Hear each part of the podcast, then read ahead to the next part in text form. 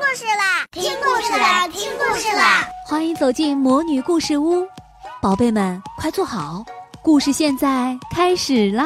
魔女故事屋，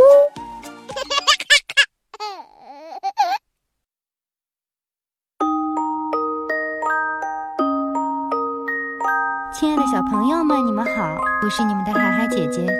今天我要给大家带来的故事是安徒生童话里的《打火匣》上集。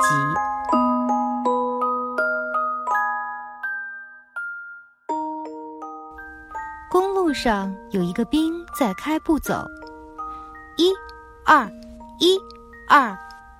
他背上背着一个行军袋，腰间挂着一把长剑。他已经参加过好几次战争，现在要回家去。他在路上碰见一个老巫婆，她长得非常难看，她的下嘴唇一直垂到胸部。她说：“晚安，兵士，你的剑真好，你的行军袋真大，你真是一个不折不扣的兵士。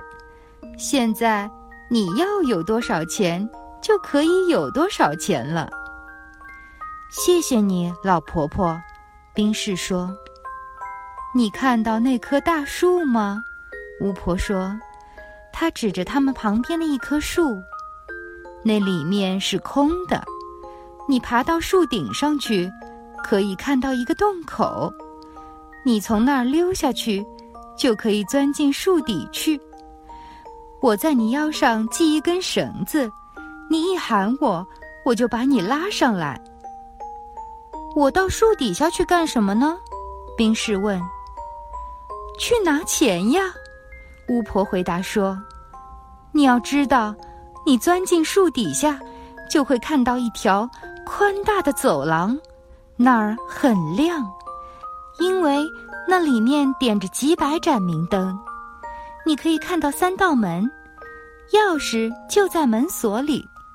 你可以把门打开，你走进第一个房间，就看到地中央有一口大箱子，箱子上面坐着一条狗，它的眼睛非常大，大的像一对茶杯口。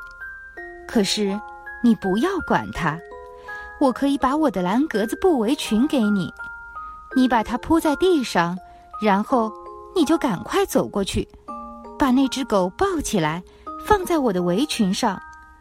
这时，你就把箱子打开。你喜欢要多少钱就拿多少钱，这些钱都是铜铸的。但是，如果你想要银币，你得走进第二个房间里去。那儿也坐着一条狗，眼睛有水车轮那么大。可是，你不要去理它。你把它放在我的围裙上，然后把钱取出来。可是，如果你想得到金币，你也可以达到目的。你到第三个房间里去，你能拿多少就可以拿多少。不过，那儿坐在钱箱上的狗，可有圆塔那么大一对眼睛。你要知道，它才算的是一条狗呢。可是，你一点也不用害怕，你只要把它放在我的围裙上，它就不会伤害你了。你能从那个箱子里取出多少金子，就取出多少来吧。这倒很不坏，兵士说。不过，我拿什么东西来酬谢你呢，老婆婆？我想你不会什么也不要吧？不要，巫婆说。我一个铜板也不要，我只要你替我把一个旧打火匣取出来，它是我祖母忘丢在那里面的。好吧，请你把绳子系在我的腰上吧。冰士说：“拿去吧。”巫婆说：“把我的蓝格子围裙拿去吧。”冰士爬上树，一下子就溜进那个洞口里去了。正如老巫婆说的一样。他来到了一条点着几百盏灯的大走廊里，他打开第一道门，哎呀，果然有一条狗坐在那儿。眼睛有茶杯口那么大，直瞪着他。你这个好家伙！兵士说着，就把狗抱到巫婆的围裙上，然后他打开箱子，拿了许多铜板，把衣袋装得满满的。他把箱子锁好，把狗又放到上面，就走进第二个房间里去。哎呀，这儿坐着一只狗，眼睛大的简直像一对水车轮。你不要这样死盯着我，士兵说，这样。你会弄坏你的眼睛啦！他把狗抱到巫婆的围裙上，他一看到箱子里有那么多的银币，就把他所有的铜板完全扔掉，把衣袋和行军袋全装满了银币。随后，他就走进第三个房间里去。哎呀，这可真有点害人！这儿一只狗的两只眼睛，真正有圆塔那么大，它们在狗头上转动着。简直像两个轮子。晚安，兵士说。他把手举到帽檐上，行了个礼，因为他从来没有看见过这样的狗。不过，他对他瞧了一会儿之后，心里想：现在差不多了。他把它抱下来，放在巫婆的围裙上，打开箱子。老天爷，那里面的金子真够多！他可以用这些金子。把整个哥本哈根买下来，他可以把卖糕饼女人所有的糖珠都买下来，他可以把全世界的锡兵啦、马鞭啦、摇动的木马啦，全部都买下来。是的，钱可真是不少。兵士把他衣袋和行军袋里装满的银币全都倒出来，把金子装进去。是的，他的衣袋，他的行军袋。他的帽子，他的皮靴全都装满了，他几乎连走都走不动。现在他的确有钱了。他把狗又放到箱子上去，锁好了门，走出三道门，在树底朝上面喊：“把我拉上去呀，老婆婆！”你拿到打火匣没有？巫婆问。一点儿也不错，兵士说。我可把它忘了，于是他又走下去，把打火匣拿到手。巫婆把他拉出来，他现在又站在大路上了。他的衣袋、皮靴、行军袋、帽子，全都盛满了钱。你要这打火匣做什么用呢？兵士问。这跟你没有什么相干，巫婆反驳他说：“你已经得到钱。”你只要把打火匣交给我好了。废话，兵士说：“你要它有什么用？请你马上告诉我，不然我就抽出剑来把你的头砍掉。”我可不能告诉你，巫婆说。兵士一下子就把他的头砍掉了，他倒了下来。他把他所有的钱包在他的围裙里，像一包东西似的背在背上。然后他把那个打火匣放进衣袋，一直向城里走去。这是一个非常漂亮的城市。他在一个最好的旅馆里住下来，开了最舒服的房间，叫了他最喜欢的韭菜，因为他现在发了财，是个财主了。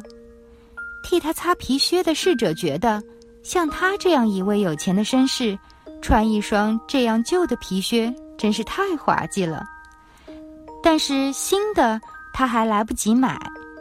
第二天，他买到了合适的靴子和漂亮的衣服。现在，我们这位兵士成了一个漂亮的绅士了。大家把城里所有的事情都告诉他，也告诉他国王的事情，又告诉他这国王的女儿是一位非常美丽的公主。在什么地方可以见到她呢？兵士问。谁也不能见到她。大家齐声说。她住在一座宽大的铜宫里，周围有好几道墙和好几座塔，只有国王本人才能自由进出。因为从前曾经有过一个预言，说她将会嫁给一个普通的兵士，这可叫国王忍受不了。我倒想看看她呢，兵士想，不过他得不到许可。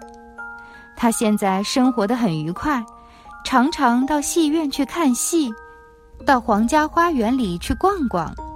他送钱给穷苦的人们，这是一种很好的行为，因为他自己早就体会到，没有一文钱是件多么可怕的事情。现在他有钱了，有漂亮的衣服穿，交了很多朋友，这些朋友都说他是一个少有的人物，一位慷慨的人。这类话使这个兵士听起来非常舒服。不过，他每天只是把钱花出去，没有赚进一个来，所以最后他只剩下两个铜板了。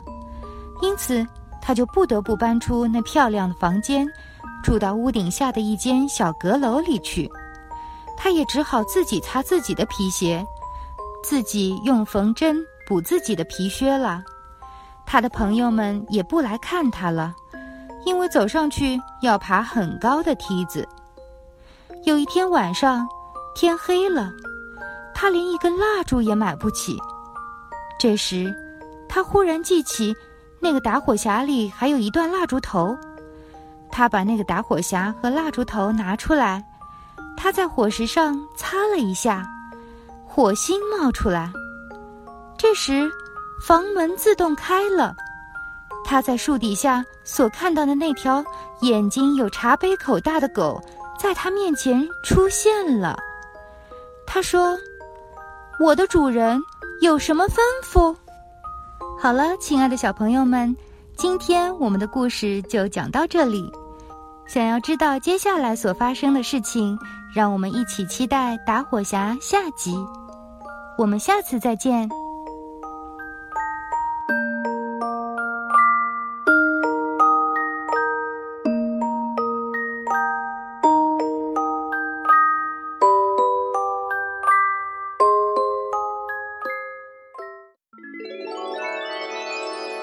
亲爱的小宝贝们，今天的故事就讲到这儿了。想听更多的好故事，欢迎你在微信公众号上搜索“魔女故事屋”，加关注来和我们做朋友。这里有更多的好故事等着你哦。我们下期再见。